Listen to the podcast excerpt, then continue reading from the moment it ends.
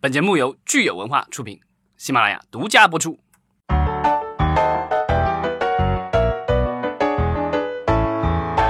欢迎大家收听新一期的影视观察，我是老张。大家好，我是石溪，我是九千。最近啊，华为啊，就是手机大厂突然开了一个发布会，然后宣布呢也要做。啊，当然他说的这个东西，他说我们要做的不是电视，而是电视的未来。但是这个东西就是，如果那句话怎么说的？如果这个听起来像鸭子，走起来 像鸭子，这就是个鸭子，对吧？但是人说我这个叫智能大屏，对，叫智慧屏，这个起了一个特别好的名字。其实跟我觉得跟现在市面上的呃大部分的所谓的呃智能电视差不多，对吧？对，互联网电视。我知道老张家电视特别多，每到双十一就买电视，积累的，就是因为一个电视的寿命很长嘛，这个所以是累累计下来的。最早我其实买的电视，我来北京以后最早买的一台电视其实是索尼。那会儿电视还没有像现在一样的都是安卓系统或什么的，那个是索尼自自己最早开发自己的这个系统，就是最传统的那个。对，然后那个就是没有无线网络功能，只有有线网络的功能，然后能够实现的点播也比较少，所以基本上那个时代的话，我主要是靠机顶盒来解决这个网络点播的问题。然后后来的话，就乐视出电视了，当时卖的挺便宜的，对吧？大大小小的都有，当时就是买有乐视的电视。后来这个小米又出电视了，然后觉得这个小米电视不错，所以买了一个放在那个卧室里。所以你是这个电视的忠实的消费者喽？我们这个年龄的都算是老一辈的这个，对吧？所以就是呃从小是看着电视长大，不像现在的很多的这个小朋友，对吧？很多现在的很多小朋友就属于从小就是手机啊、iPad，就是各种各种。中小型的这个屏，看那个长大，所以对他们来说，他们很习惯，呃，不管是在上面玩游戏也好，在上面就是呃看视频也好，他们觉得很自然的。就是有时候甚至都，就之前咱们其实有一次聊的新闻，就是说这北京地区的所谓的电视的每天晚上的这个开机率都已经降低到可能三三成啊什么之类的，就是绝大部分的家庭。就到了晚上的时候，不会像咱们小的时候一样的，一家大小七八点就坐在电视机前一起看电视，对吧？现在已经很难有这种盛况了，因为可能家里的娱乐的方式也多了，所以其实就大家有各种各样的屏，对吧？有手机，有 iPad，电视也有，但是电视我觉得现在越来越趋向于可能是家里的长辈们，至少是中老年人吧，也就是大量的在看电视。你刚才说最早你的电视索尼，那个时候你已经开始就是从那个机顶盒上点播，那就是那个时候你其实已经不满足于它电视台在直播的这些节目了吗？机顶盒你要你要想点播看什么呢？其实就是我最早的所谓的机顶盒的话，其实你要算的话，当时是在留学的时候，然后这个时候是用的是那个索尼的 PS 三。然后那个当时我买了 PS 三，然后发现虽然可以玩游戏，但是它我更多的用的功能是在上面看 Netflix，呃，然后看那个光盘，然后这个就是这个是其实是这个可能是国内目前来说没有经历的一个阶段，大家可能都是从机顶盒然后过渡到那个就是智能电视，但是就是说呃用那个游戏主机来做点播的介质的话，好像稍微少一点。我真的还是第一次听到说 PS 三可以看电视的。呃，对啊，PS 三的话可以看电视，然后 Xbox 其实也可以，所以就是在北我们国家的这个就是这种点播 OTT 的这他们所谓的这个 OTT 市场的话，其实有一个区别就是咱们可能没有多少人是用这个所谓的游戏主机来作为这个点播的这个工具，呃，对，但是在北美的话。啊，甚至在日本也有挺多人用的，就是说他们会用自己的 Xbox 或者是这个 PS 或者是啊 V 啊什么的作为点播的工具，V 相对少一点。嗯，还有就是他们的各种盒子，咱们国内也有盒子嘛。这个之前小呃小米、乐视，然后包括华为也有盒子。啊，这些大大小小的盒子。那北美市场的话，主要是比如亚马逊的那个 Fire TV，有好几款的啊，然后还有这个呃谷歌的这个电视，然后还有这个苹果的电视。对，苹果电视它其实叫 Apple TV，但其实这个 其实就是一个机顶盒，并没有是真正出电视。对，所以呃，国外的这个大部分的这些 IT 厂商的话。他们都是只是这个所谓的做播放器，包括还有一个可能国内用的不大多的叫 Roku 的一个播放器，在美国其实也很流行啊。它的创始人据说好像也是之前在呃奈飞工作过，然后后来出出来创业，然后 Roku 好像是这个日语里呃六的意思，所以他其实这是第六次创业，然后所以就给自己第六次创业的公司这个做的这个播放器叫叫 Roku。啊，那如果像小米跟那个乐视，你会单独去买他们的会员吗？呃，我目前来说，乐视的那个会员当时就是呃我自己这个买硬件他送的那个，所以这个是送的。嗯，呃，小米呢的那个呢，我就没有买了，因为我已经有一些其他的这个会员了。对，所以现在就是华为现在进来做这个，就是所谓的智能屏也好，电视也好，它其实我觉得它看中的，可能我觉得应该不只是它这个所谓的硬件的这块市场，因为我们知道，在咱们遥远的小时候，一台彩电好几千块钱，那时候的工资才几百块钱一个月，所以电视在当时的话是一种奢侈侈品，对。但在今天的话，大家的薪水已经涨了这个很多倍了。然后你去看电视的话，现在你赶到促销的时候，一台六十寸的液晶电视可能才两千块钱，嗯而且功能非常强大，就各种炫酷的功能都有，什么四 K 啊、HDR 啊，什么这是能能甩得上的名词。然后音箱可能也是什么杜比啊什么之类的各种，就是你呃各种眼花缭乱的功能，然后都在里面。然后但是价格现在已经很便宜了。这些我觉得可能都是因为，呃，有所谓的这个类似于像小米这个这叫价格屠夫，对吧？然后乐视这样的，就是就是所谓的呃行业外来的这种所谓的搅局者，因为呃咱们小的时候那时候的电视还是这个就是国产和进口品牌，比如说呃三星啊啊那时候还没有三星，那时候索尼、松下、日立，然后还有国产的就是长虹啊。康佳什么之类的，就那时候的话，就是你看电视里的广告基本上也是这些。但现在的时至今日的话，呃我看最近的数据，呃，小米电视在不仅是在国内成为了销售的第一名，嗯，而且好像在印度也已经连续呃，我忘了是几个季度，四个季度还是五个季度是印度市场的销售第一名了。所以，像这个电视行业新新进来的这些搅局者，他们并不是靠这个硬件本身挣赚钱了，对吧？他们其实有很多附加的、额外的，就是可能你不知不觉当中，你的钱被他们挣走了。虽然这个电视本身很便宜，对，因为呃，就是我觉得就是在硬件上的话，我觉得现在的就像当初乐视做电视，当时新闻里宣传都是说，其实它因为把价格压得太低了，所以其实做一台卖一台可能还亏亏一点亏一钱点钱，对。但是他想赚的是，像当初乐视的逻逻辑就是说，呃，我几千块钱卖给你一台电视，那我送你一年的收视。呃，乐视的收视，然后呃，等到一年完的时候，那你如果想继续看的话，那你就得花钱了。那时候我记得大概是，呃，五百块钱一年吧，大概。超级会员要多一点。当时超级会员是可以看各种英超的比赛，但是那个时候，我觉得可能大家的这个付费呃意识还没有现在这这么高，所以我觉得当时这个乐视就很超前，但是呃其实没有做起来。但在最后的话，你会发现其实做硬件的没有一个能把平台做好的，所以现在的这个优爱腾的话本身都没有硬件，然后嗯呃有一些用他们的名字的可能的那种所谓的盒机顶盒。但是呃，我不是很确定这些机顶盒是他们自己做的，还是说是他们跟其他公司合作贴牌的。但这个对他们来说都不是最大的业务。然后他们现在也有跟一些所谓的电视厂商合作，比如说我买一台这个呃康佳或什么电视的话，那里面可能就带了这个，比如一个月或者一年的这个，就比如说打个比方是腾讯的这个会员，等于是这样一个搭配的销售嘛。所以就卖出一台机器的话，那比如腾讯或者是哪它绑定的哪个视频平台，它那个平台其实是会拿到一部分的这个所谓的提成的。呃，应可能应该是这样的，就是他会去做厂商的预装，不会是我直接去送你会员，就是我在这个设它备上有边，它有捆绑卖的，它是所谓的捆绑卖的，比如说直接卖会员吗？对，它等于是告诉你说，你买我这台机器，这个已经有有多久的这个，就比如说腾讯或者是是爱奇艺的这个会员在里面。哦，对，一般会送。像我买小米电视的话，它也送了我一个月的，比如小米的视频会员。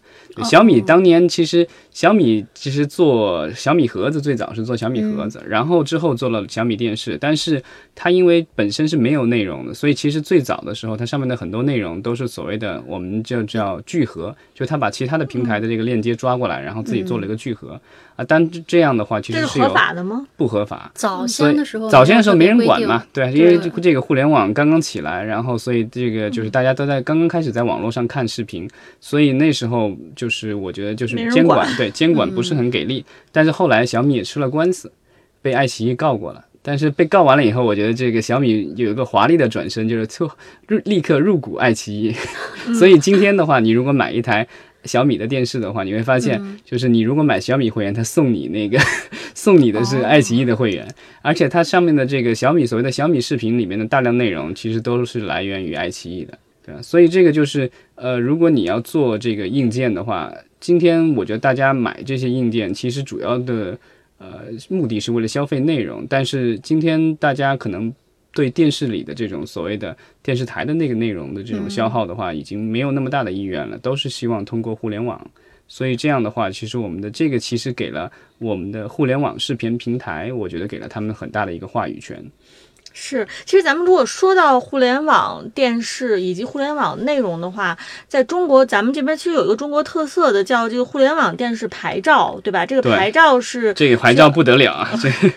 对，咱们可以来说一说这个由政府颁发的互联网电视牌照是具体是怎么回事儿。对，最早的时候就是像乐视那时候出来的话，那时候其实没有相关的这个牌照的这个问题，然后大家就是。呃，可能有那个互联网视频的那个，就是那种牌照就已经在做这个相关的东西了。嗯，之后的话，政府说不允许，必须要有牌照才可以。那最后，所以它这个牌照针对的是你互联网的内容，但是在电视上放是这意思对，在电视上这个互联网电视的的一个牌照。然后当时乐视有一阵儿就是为了响应政府号召，然后乐视盒子就停售了一阵儿。它的那个牌照后来只发给了少数的几家的国企，像央视啊什么之类的，嗯，然后这个国企才能拿得到啊，还有上海的百视通吧什么的，就是这些少量的国企拿到了这个牌照，呃，我们的这些做机顶盒的，然后做这个智呃智能电视的这些公司，到最后全部都变成了挂靠，因为这些其实大部分都是私企，所以他们最后就是等于是。挂靠在某一个，比如那个乐视的是跟那个什么 CIBN 什么之类，然后芒果因为自己有牌照可以自己弄，对，芒果还是很是牛奶盒子，对，对，然后那个像那个小米的话，它是叫跟那个未来电视有限公司，就是这个 CNTV，然后这个优酷也是跟那个 CIBN，CIBN 好像那个乐视也是现在也是这个，就是说它都得挂靠一个这个所谓的。呃，这种国有公司，还有像华数这样的公司，跟天猫是吧？因为都在杭州。对。然后你你说那个就是没有听，就看到有游戏机来做那个，就是呃呃这种流媒体的观看的用呃工具的。其实国内其实现在可以用 Xbox，就是看百视通。哦。对。然后 Xbox 上其实现在也可以用那个爱奇艺，当然它的那个就是我体验过那个 用用不不大好用。咱们其实除了就是通过电视盒子。呃，然后通过电视上你预装的这些应用看互联网内容，其实还有一种方法是，就直接手机上你可以投屏投到电视上。对，之前那个有一个新闻出来，不是说这个投屏技术好像也是有一些法律上的纠纷哈，是某某一些投屏技术也是让爱奇艺给告了，对不对？百度的是不是？对，叫飞鼠吧那家公司，然后是百度投旗下投资的，然后它等于是提供了它这个盗版的这个就是被控诉盗版，其实。其实我觉得还是有道理的，因为投屏，我觉得他投了也就算了，但是他的支持的是说一些网盘里的内容的投屏，那其实很多网盘里的那个内容其实是盗版的，在当时被告的是那个《战狼二》嘛，嗯，《战狼二》的话，爱奇艺已经购买了，爱奇艺还是优酷吧，应该是购买了独家的这个网络传播权，是，那这个飞鼠这家公司的话，它能够让它的用户能够从网盘里这个把盗版的。《战狼二》放到电视上看，这个其实我觉得它这就是各种各种侵犯了对方的权益了。但是我是觉得技术是无罪的，网盘是用户的自己的网盘，对对对。那这样我有就这这个，我觉得这个过错方应该是用户自己，就是跟这个技术平台是没有关系的。其实，比如说你是一个，就算你是正版的内容，其实我们知道，就是说这个，比如我是一个电影公司派拉蒙，或者是这国内的华谊，嗯啊，我把一部电影的这个网络传播权给到一家呃平台，比如腾讯或者爱奇艺，但他给的那个平台的话，它其实是要看你的这个权限的。比如说我给你的是这个在中国大陆地区，那只能在中国大陆地区播。那比如说我给你的只是这个网页和这个手机端，并没有在电视端的话。那你就这个东西不能在电视端播，所以就是你在投屏的时候，其实有有这个风险，就是说你违反了这个当初给你的这个就是权利授权。不是，那这样的话，就是这个用户他在用自己的网盘去获取《战狼二》这个资源，就是最根源这个这个地方是违法的。你在用，我觉得在用投屏去投这个事情，因为我是比如说一个用户一个人看，这个其实还是一个挺小范围的传播。对，我我觉得嘴山意思就是说，我有了这个盗版资源之后，我电脑上我也可以看。我现在只不过是用了一个投屏技术，把它投到电视上。你如果是说我电视上是违法，那我自己在电脑上看本来也是违法的。对啊，就是你让我下到这个这个这个网络资源，他其实告的不是这个个人用户，他告的是这个公司。我觉得就是你这个公司提供了一个工具，这个就跟当年快播一样的。对啊，那快快播用了同样的这个理由，想要给哦为自己开脱，但最后老板还是进去坐牢了。这个我觉得在咱们国家的话，似乎我觉得你用这个理由来为自己开脱不是很行得通。很有可能是因为这个公司就是这些公司为了去冲用户的话，就是默许有一些这个所谓的非法的内容在上面大规模的传播。但是这些公司它，我是觉得它不是特别靠这个用户量来去做它的商业呃商业价值，因为我自己会用呃，比如说手机上开着 B 站的那个视频，然后去投到电视上，使用的那个乐播投屏，它在投屏前十五秒是会播放一个广告告的，对，它是它其实是拿这个相当于前贴片的广告来去。算是挣钱吧，对，这个其实我觉得去看用户它它其对啊，那其实这个回答这个问题就是用户越多，看的广告的人越多，所以它广告收入也多，所以它其实要冲的。但是问题就是，它可能拿的是盗版的内容，在为自己挣钱，这个其实也是侵犯了这个原版权的这个就是它的一个权益吧，我觉得。嗯其实这个手机投屏挺有意思的，是因为像我们这个苹果手机上本身有那个。呃，客厅的投屏是吧？现在我不知道那个安卓手机也有吗？可以直接投到电视，可以都就是都可以投屏。打开，比如说用 B 站打开哔哩哔哩那个 APP，然后打开视频，它会有一个 TV 的那个标志，然后你点它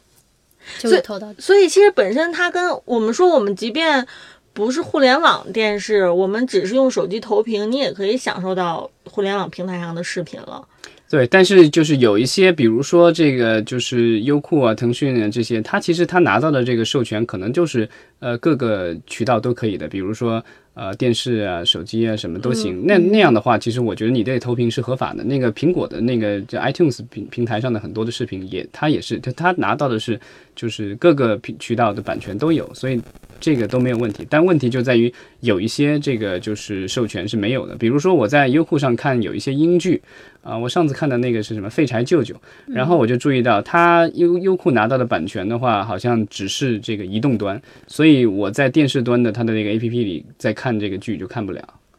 哦，还分的这么细啊？对，它有这个，就是它会有分的，因为他有些时候会把那个电视端的这个权利，有可能给了某一个，比如电视台或者是什么的，比如说之前那个就是。呃，我印象当中好像是《生活大爆炸》还是什么之类的，然后要在那个搜狐上下架，就是因为央视拿了那个版权，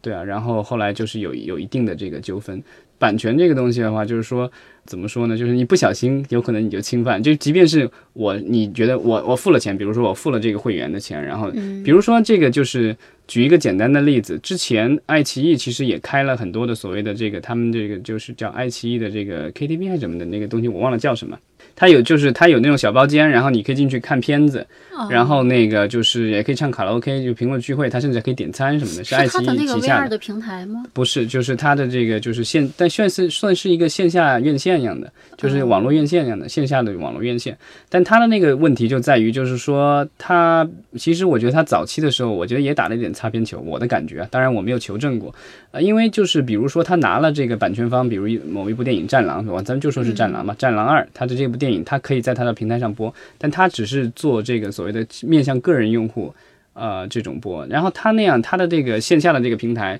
在线下的这个店在用那个，其实是做商业放映了，所以这个其实要另外一个牌照，所以这也是为什么咱们国家前就之前咱们聊过一次嘛，就现在的这个就是所谓的呃点播的院线的话，其实现在也要就是有监管，然后内容也要拿到版权方的授权，然后也要算进票房或什么之类的，因为之前的话就是因为即便是你你觉得你是正版的这个东西，就比如说我买了一张这个正版的蓝光 DVD 的碟。那我拿到一个广场，然后向全广场的人放的话，那个东西其实就是一个侵权了，因为我拿到的只是一个家庭放映的一个权利，但是我现在是做的商业，即便我是不盈利的，那个东西其实也是违反版权的。嗯以我的经验是说，如果大家不怕麻烦的话，其实呃看这个互联网上面的视频，还有一个方法就是，如果你有一台笔记本儿，那你就买一根线，直接把笔记本儿连到电视上。当然，这个其实是很不方便的，因为你没有办法遥控。就是华为它现在想做的那个事情，把智能屏，就是说这个大家就是呃用不着这个就采用这么原始的办法了，就是嗯、因为其实有一些电视，然后智能电视，其实它的功能也会有限，比如你要播一些可能稍微复杂一点的东西，可能也会有有麻烦，就是就是有一些视频可能会就是特别大，或者是解码特别的麻烦，然后你那个电视机几年了以后，其实你的这个硬件已经相对落后了，那如果是新技术出来的东西，有可能播放会有问题。那这个其实时候就是这个机顶盒就是会发发挥作用，因为机顶盒你可以经常换，因为可能价钱相对低一点。但电视机你不可能说家里买了一个电视，然后老是去换，至至少我觉得给得用个五年十年以上吧。对啊，就是之前其实海尔我有看到过，它有推出过一款，我觉得是概念性的一个电视吧，它就是想做成模块化电视，就跟我们原来的那个所谓的。组装的这机的电脑一样的，就是说你的里面的零件是可以升级的，它模块化的可以拆了，然后可以更升级。但那个东西我觉得就是实现起来可能也不是那么容易。我记得很早的时候，也就是乐视电视刚出来的时候，那会儿是有流行去做一些在电视上面做一些互动游戏，就是我去，它有一个摄像头，然后我可以去抓你的体感，然后你可以呃打开那个电视里边的一个 A P P，一个游戏的 A P P，比如说打那个羽毛球，然后你自己在这边手上拎着一个小的硬件设备传感器，不就相当于把那个 We 什么那些盒子对，给它植入到电视里面它更多的就是家庭化，然后没有那么垂直游戏。嗯，做这个东西就很多互动体感类的游戏，然后在那儿玩。我没有自己买过那个东西，但是我就稍微稍微看了他介绍，然后在商场里的时候，有时候看到那个东西有人在玩。呃，我的个人感觉是，就是愿望非常的好。呃，然后给人展现的这个愿景也非常好，但是实施的时候，我觉得还是有各种麻烦。因为首先就是这个东西，不管你说的再花哨，其实回到最终的话，跟视频是一样的，你要有内容。那游戏的这个内容的话，必须要有开发商去做。那为什么大家会去买那些所谓的主机？其实是因为它背后的话有大量的这个游戏的开发商在源源不断的提供内容，这也是为什么当年那个 We 能那么火，因为它的它其实功能其实不是那么强大，也不是高清，在四八零 P 的这个就是都不是高清的，但是它的销量非常高，是因为这个东西就是说大家可以就是在上面有很多好玩的这个，就是虽然是很简单，但是可以就是全家人一起可以玩的那个游戏，然后就这种这种休闲类的游戏，但是我。呃，我的感觉是，目前来说，我们的这些所谓的安卓电视啊，或者盒子啊，这些呃，就是智能的盒子和电视的话，都没有做到有大量的好的这个就是呃游戏，可以，呃即便是有一些，而且有一些大的游戏在上面可能也跑不动。当然，新的一些电视有可能呃功能会更强大一些，但是我们知道这个游戏的这个这个进步也是很快的，所以就是比如说你现在今今年能跑游戏，那可能过两年再跑一些大的游戏，肯定跑不动了。很多游戏可能也是就是不是这个所谓的为电视原生的，可能是在电呃手机上或者其他平台这个原生的，然后是被等于是转换了以后，然后换到电视上玩。但是这个就是我觉个人感觉这个体验要差很多。因为曾经一度就是在智能电视这个概念刚被炒起来的时候，大家它其实是被寄予了厚望，说要打开。呃，家庭智能终端就是连接你整个家庭的一个智能设备的这样一个使命。但是它现在有一个词儿就叫带屏智能音箱，就是 就是有屏，然后还有声音，对吧？它就是控控制它。对，那嗯其实就是说，它等于可以跟你的家庭生活场景当中的很多方面就都联系起来了嘛。你可以打电话，你可以视频聊天儿，然后你也可以接这个游戏呃游戏盒子，你就是反正什么都能干。而且而且这个事情很大的一个商业价值就是，比如说人一这个人个人使用的智能手机，它只能拿到你个人的数据、你个人的使用数据和你个人可能的消费场景的数据。那如果是家庭的这个智能终端的话，它拿到的是你家里可能三个人以上的这些数据，还有就是家庭消费，它势必是要比个人消费还要更多一些。嗯，你说到消费这块，我其实觉得现在智能电视有一个问题让我觉得比较担忧，啊、就是作为所谓的这个个人隐私的这个问题。因为就是现在的这个智能，不管是智能屏还是智能电视也好，它现在就是有语音操控，这个的话就是它能听得见你说什么。另外的话，有一些甚至需要这个，你可以选配，很多是选配，因为这个一般不是标配，但是你可以选配的话是可以加啊、所谓的摄像头。这样的话，你可以做这个视频聊天，或者是玩游戏的时候可以实时的这个所谓的交流。但是我觉得这个的风险就在听还能看。对恐怖的地方就是，虽然可能你给它设置了权限，我让就是你你使用的时候，我才会给你这些麦克风、这些摄像头的权限，但是就国内肯定会有一些不良的商家在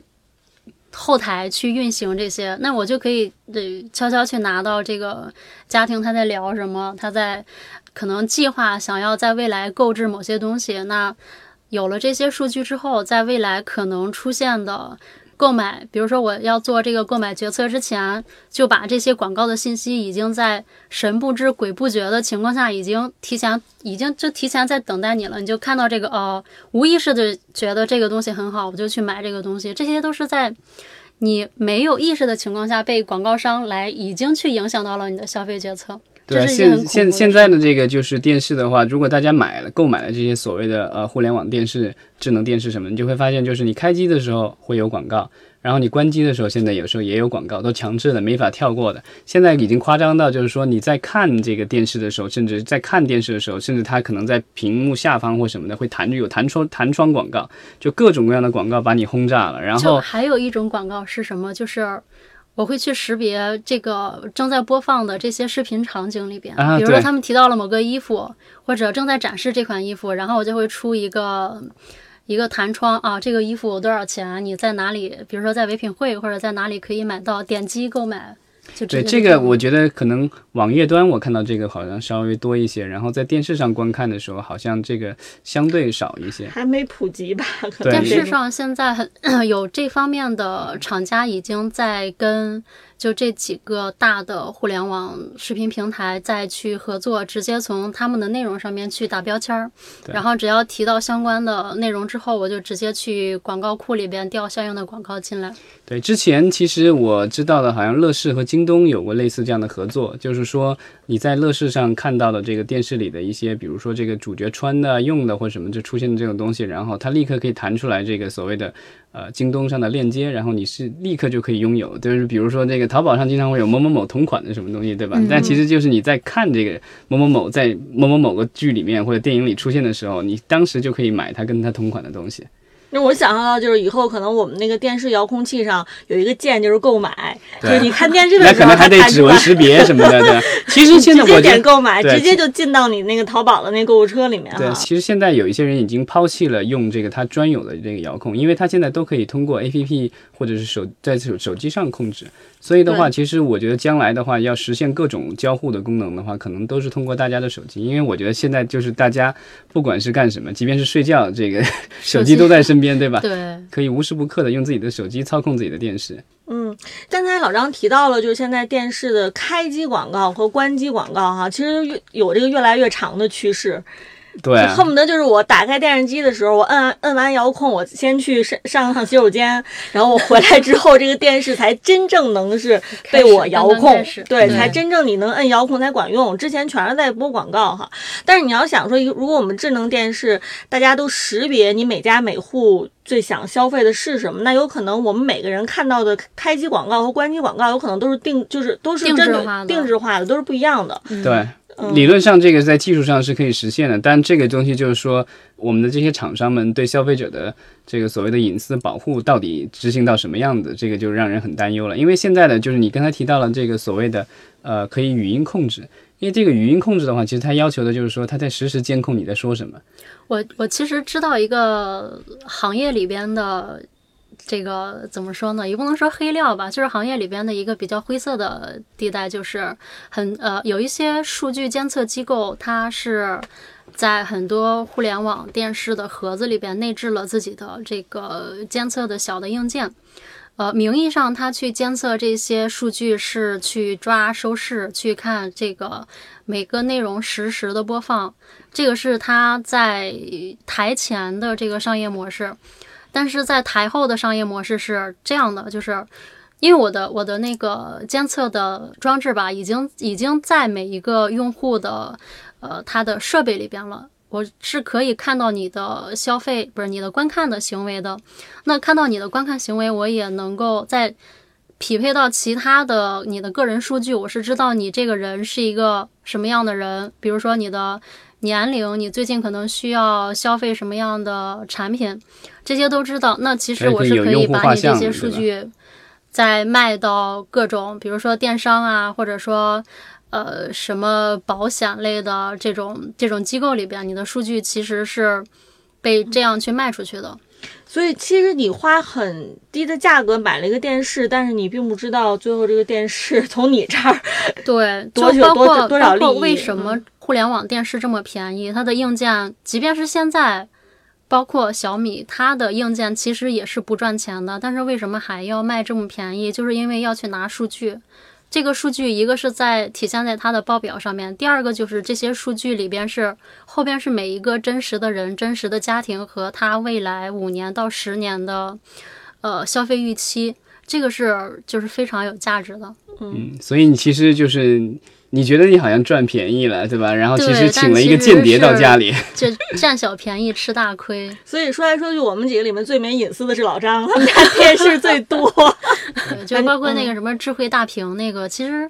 也是用他自己比较擅长的做硬件的这个方式去入侵到。这个用户家庭里边去参与到这个家庭，比如说以后家庭肯定是要物联网化、要智能化，那你是需要这个屏的。这个屏，小米也好，乐视也好，华为也好，对，这些都是呃入口。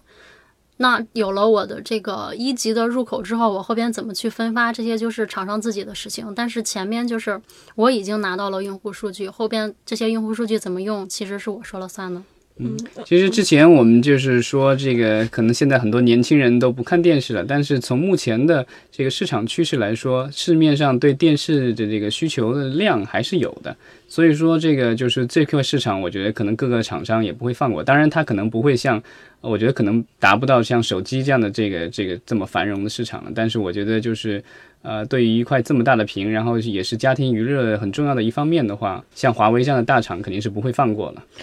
我觉得之前其实一直说年轻人不看电视，这个电视指的还是我们传统电视台提供的这个电视节目。嗯，但是就并不是说不看电视机，因为电视机上其实还是有越来越丰富的内容，不管你是从互联网连进来的，还是你玩游戏。对，而且我觉得现在的很多所谓的年轻人不看电视，我觉得其实也不一定说是他不看电视，而是说，呃，比如说他是学生，比如说他刚刚到一个大城市，呃，开始独立工作，他可能就是因为空间有限，他没有办法弄一台电视，所以。呢，他暂时跟电视就分开了，但是并不是说就是如果你给他一台电视，他会不去开，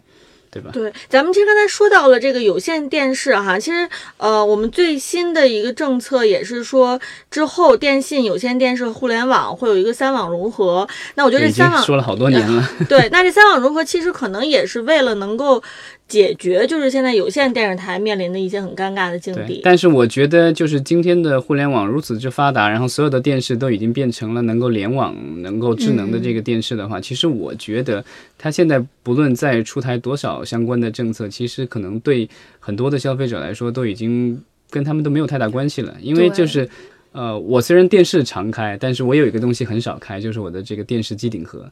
哦，就是去去看有线电视的那个。对对对，就是这个现在的这个有线电视机顶盒，其实也实现智能化了。它虽然是连的是有线电视的那个双绞线，但是它有有自己的独立的 IP，然后呃，你可以实现那个点播内容，然后甚至可以付费点播，然后可以回看，然后这就是咱们说的 IPTV 对吧？IPTV 就是其实功能很多的，你去上面看啊，甚至可以这个网络课堂，你可以学习一些相关的知识，然后可以在上面这个挂号。就医院支支持挂号，然后甚至什么交党费，什么各种各种功能都有。但是我觉得就是年年轻人的话，尤其年轻人可能都不会去想用这个这个所谓的 IP，他们想更想要的是这个。呃，迅速能够找到自己要看的这个内容，然后想什么时候什么时候看，然后想暂停能暂停，而且他们想要做的是可以看弹幕，然后可以发弹幕，对吧？然后这些其实是 IPTV 没有办法提供的，虽然它提供了我觉得有限的交互，但是它所能够提供的这个所谓的交互的这个程度的话，比其他的要差很多。我觉得这个它在将来的话，可能市场会进一步的萎缩。虽然我们现在因为这个是由广电在做的一个事情，我我广电还有其他电信运营商这个看法持反对意见的，因为前前两年是我我父母家给那个装了智能电视。然后呢，装了智能电视之后，我就买了一个华为的盒子，就你直接可以在电视上面去看各种互联网的内容，然后教给我爸妈怎么去用这个遥控器。你要想要找什么内容，比如说我爸，我给他做了一个列表，这个列表里边基本上全是各种我军英明神武的这个抗日神剧，一个列表你就看吧，然后。然后呢，这个事情我觉得我已经做得很好了，你非常方便，你就基本上你点三下四下就可以找到你想要看的内容。后来我就回北京了，回北京之后我就经常接到电话，就是每次接电话都特别生气。我爸在那儿，这个电视又看不了了，怎么办？你给我弄的这个东西，然后我就要远程告诉他你要怎么弄，怎么弄，怎么弄。后来一年之后，我就实在是。不想再接到这种电话了，然后我就给他又买了一个，呃，中国移动的一个盒子。那个盒子就是你直接打开之后，就是进入到 IPTV 的那个页面，然后那个页面也是一个，就是呃安卓的那个各种板块的，然后一个很大的板块是电视直播，然后还有其他回看呀、点播啊这种内容。嗯，对他们来说，就是我直接就点到那个电视直播，然后我想要看，比如说中央一、中央二，或者是各种什么卫视，我就直接点过去就行了，我不用再去输入什么，再去跳转什么，对他们来说就非常的方便。这个是我自己家里的一个情况，然后我看到我周围的这些相关的亲戚家吧，基本上都是。呃，家里的小孩子都给他们买过这种互联网的盒子，然后最后就不用了，你就给我安这个可以看电视直播的这 这这个东西，我也不知道叫什么，你就给我安这个。那个我我知道，就是比较傻瓜。其实我个人我个人的体验就是，呃，我父母类遇到过类似的情况，就是我给他们买了智能电视，然后他们其实遇到最大的障碍是说，呃，智能电视的话，你买回来以后，其实你里面的内容的话，呃，并不是免费的。呃，有小有一部分的内容是免费的，但是经常有一些剧啊或什么的，可能前两集让你看，然后之后的话要要要成为会员或什么的，这个其实就是说，呃，他们的付费的话，就是会成为一个比较大的障碍。但是我觉得就是呃，之前咱们也聊过，就是说，比如说账号的分享，比如我买一个账号，家里几个人分享或什么的，我觉得也许将来这个状况的话可以改善。然后，而且我觉得就是中老年人以后也会将他当他们真的觉得就是 IPTV 什么之类真的太无聊的时候，那也许他会觉得这个就是有必要，因为我们知道现在的这个电视台和这个互联网在内容上的争夺的话，其实已经白热化了。然后，而且现在我觉得电视台的话，因为广告收入的降低，所以它能够购买的这个内容，其实将来的话，我觉得还会进一步萎缩的。所以，更多的、更好的内容，可能还是在互联网端。呃，将来可能大家的倾消费倾向，可能也会是在互联网内容。当然，就是目前来说，有一些操作上面，就是我觉得可能，比如说老人家不知道，就一点，然后说要会员，然后他说要支付，然后可能没有支付宝或者没有微信支付，那他可能没有办法解决这个问题，或者他觉得太贵了，一年两三百块钱。然后像有线电视，可能一年才两两三，有线电视已经花了两三百了，然后。这个如果这个所谓的互联网这个平台再花两三百，他会觉得不值。这个都是这个，我觉得就是以后可能需要慢慢的解决吧。有一些地方它的互联网的电视是，就比如说我买了互联网电视放在家里，然后呢，你会去请，比如说家附近的这种电信局或者这种网络的公司去帮你去。就是把内容接进来，他们不会去说我直接推荐给你什么小米盒子，呃，或者是芒果的盒子，他直接给的就是每一个省的，呃，这种电信，比如说中国移动、中国电信，它的盒子，它的盒子你装好之后打开就是 IPTV 的页面，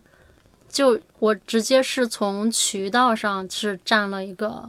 很大的入口，而不是说我要去像互联网平台，我要去一个一个去做用户。嗯，对。九先说的这点，其实我同意的是，可能我们说互联网电视现在的发展。很有可能是一线城市先行的，就是我们要想到说，其实有广大的三四五线城市这样的，或者是哪怕是乡村的地方啊、嗯。农村呀、山区啊，那其实对他们来说，并不是说我互联网那么多的内容让我自己去选，可能并不是他们最优想要呃体会的一种生活方式。他们宁可就是说我打开电视，摁一下、摁两下，我就找到我要看什么内容了，我不需要说我在浩瀚的互联网内容里面我自己去挑半天，对吧？对，而且刚刚提到的就是呃三网融合这个概念，其实是最早是在二零一零年的时候提出来的。当时是三网是广播电视网，然后电信网和互联网这三个网络融合。其实电信网和互联网融合是非常容易的，基本上是一条一条线。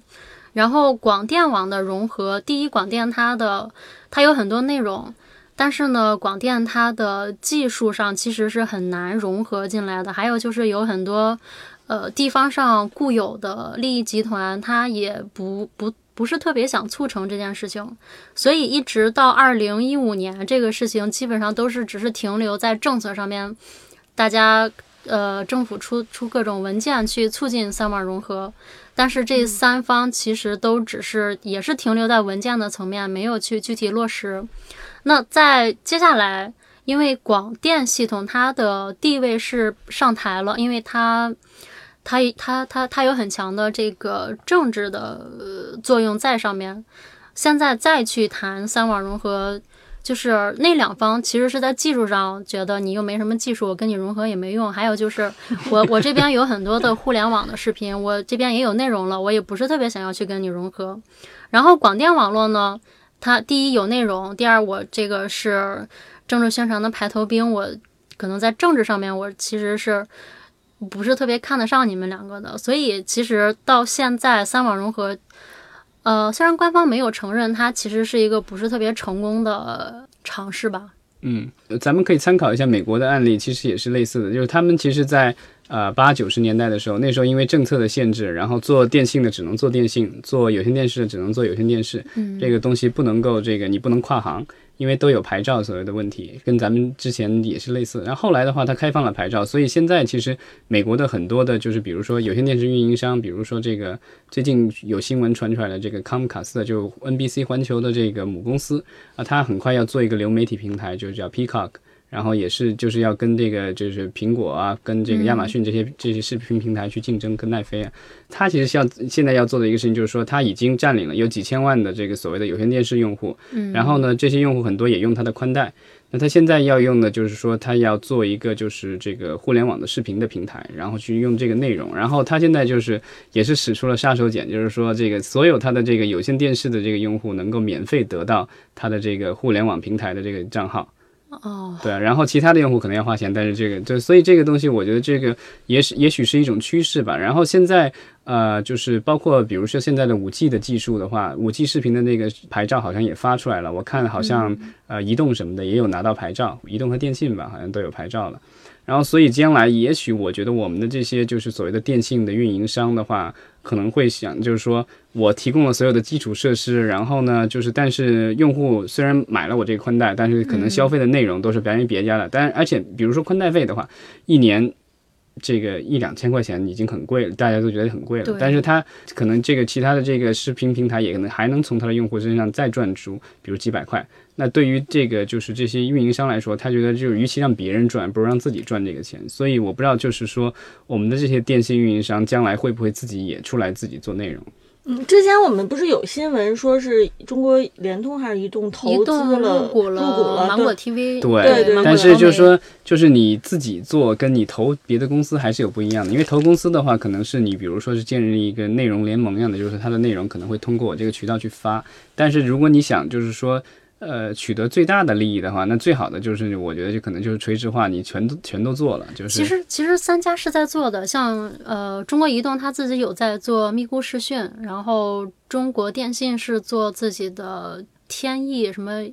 翼视频还是叫什么，然后中国联通是沃视频，对，但他那个我觉得他们都比较偷懒，就是说他只是做，还是那个就是平台的概念，就是说呃，我只是就是就我他就就就就就他就像搬运工一样的，就是他自己不生产，所以呢就而且也是也不会去花重资去购买内购买内容版权。对，所以这个东西我觉得就是对很多用户来说，可能他买了这个宽带，然后送了这个东西，他可有可无。因为我知道我用电信的手机，所以其实送了那个就是电信的那个就是视频的那个会员，但是我几乎没有什么 看过，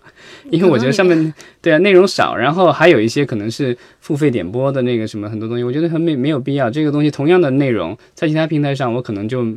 交一个月费或者年费，我就都能看了。我为什么还单独再看你这个？因为上面东西也不是那么多。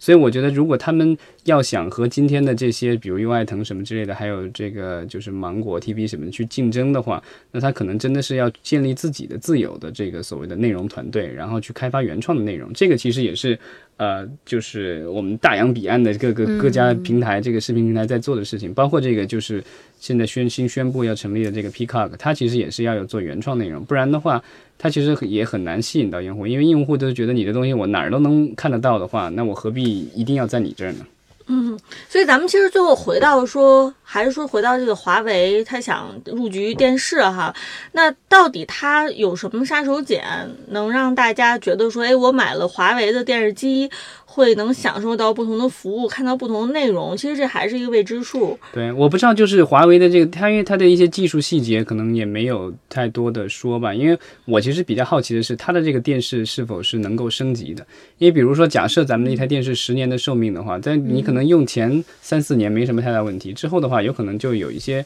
就是比如说播放视频会卡啊，或什么样的这个东西，就是有没有可能它是可以，然后而且因为我们的安卓系统一直在升级的，所以这个东西你用手机就知道，基本上用了两年的手机就已经很慢了。所以我不知道，就是说它这个这个东西，它说它做成了是一个智慧屏，那它这个东西能不能像电脑一样的，就像原来的那种电脑一样的，能够升级？这个是我觉得会比较关，因为华为毕竟是做硬件出身的。嗯，我觉得大家对两年换一个手机这个概念的话，大家我觉得一年甚至接受对能接受，但你说两年换一个在电视，我就觉得有点儿，你会觉得有点匪夷所思了。所以就是我不知道这个华为的话，它出手，它能不能去解决这个问题？因为就是我现在解决这个问题的办法，就是换一个新的机顶盒，那个是比较便宜，然后比较容易解解决的一个问题。但是就是说，呃，华为作为一个专业的这个硬件厂商，它有自己的这个所谓的处理器，有自己的操作系统，对吧？这一次好像是要用它的那个就是鸿蒙，对它的这个原就是抵 对抵抵制安卓的那个系统的，对啊，它有一个原创系统，然后我不知道就它在这方面有没有是会有一些突破性的这个技术展现给大家吧。嗯，听起来就是今年双十一，老张肯定是不会买华华为牌子的电视了，可能要买得等等两年啊。呃，华为的东西我应该唯一买过就买过路由器，然后体验不是特别好。华为的路由器不应该吧？他们路由器应该做的技术上应该还挺好的。啊，我有一些特殊功能它达不到。哦哦，这个 这个就没有办法了，它必须是达不到的。行，咱们等今年过完双十一，看看老张今年有没有买新的电视啊？对，我觉得就是大家也可以欢迎踊跃留言，然后就是呃说一说，就是你对这最近有没有这个购买过电视，然后或者这种机顶盒，然后你的这个最大的这个槽点在哪儿，对吧？然后看看将来会有对对将来的这个我们的这智能电视、智能机顶盒这些东西有什么样的期待啊？当然，如果有人还是这个忠实的 IPTV 的用户的话，也请放也也请留言。没错，好，谢谢大家，今天就聊到这儿。谢谢。